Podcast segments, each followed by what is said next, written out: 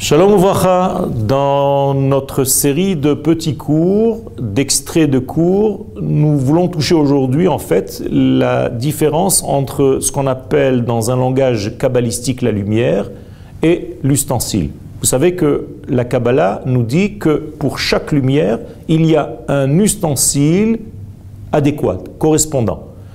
Qu'est-ce que cela veut dire? Mais Ça veut dire que tout simplement pour dévoiler une lumière, il faut un vêtement qui lui aille si le vêtement n'a pas la force pour résister à cette lumière, eh bien la lumière ne peut pas se révéler.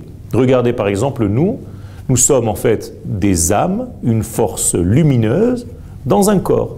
Eh bien le corps est censé contenir et révéler les valeurs de l'âme. C'est la même chose dans tous les domaines.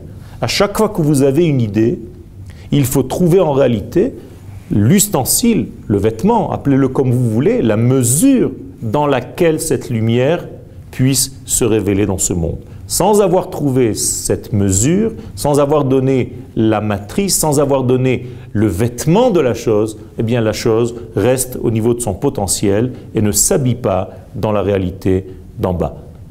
Moralité, nous sommes là pour vêtir, pour habiller toutes ces valeurs de l'intériorité. Là, je suis en train de le faire, par exemple, en donnant un vêtement à ma pensée par le verbe, par ma parole. C'est-à-dire que, pour l'instant, ma parole est un vêtement pour ma pensée. Et c'est comme ça que vous recevez ma pensée, parce qu'elle s'est habillée dans les vêtements de ma parole, des mots et des lettres que je suis en train d'utiliser. Ce secret est énorme parce qu'il nous dit qu'en réalité, rien ne peut se dévoiler dans ce monde s'il n'y a pas et la lumière et l'ustensile qui lui correspond. Appelez ça l'homme et la femme, le couple qui à lui seul peut révéler quelque chose d'extraordinaire.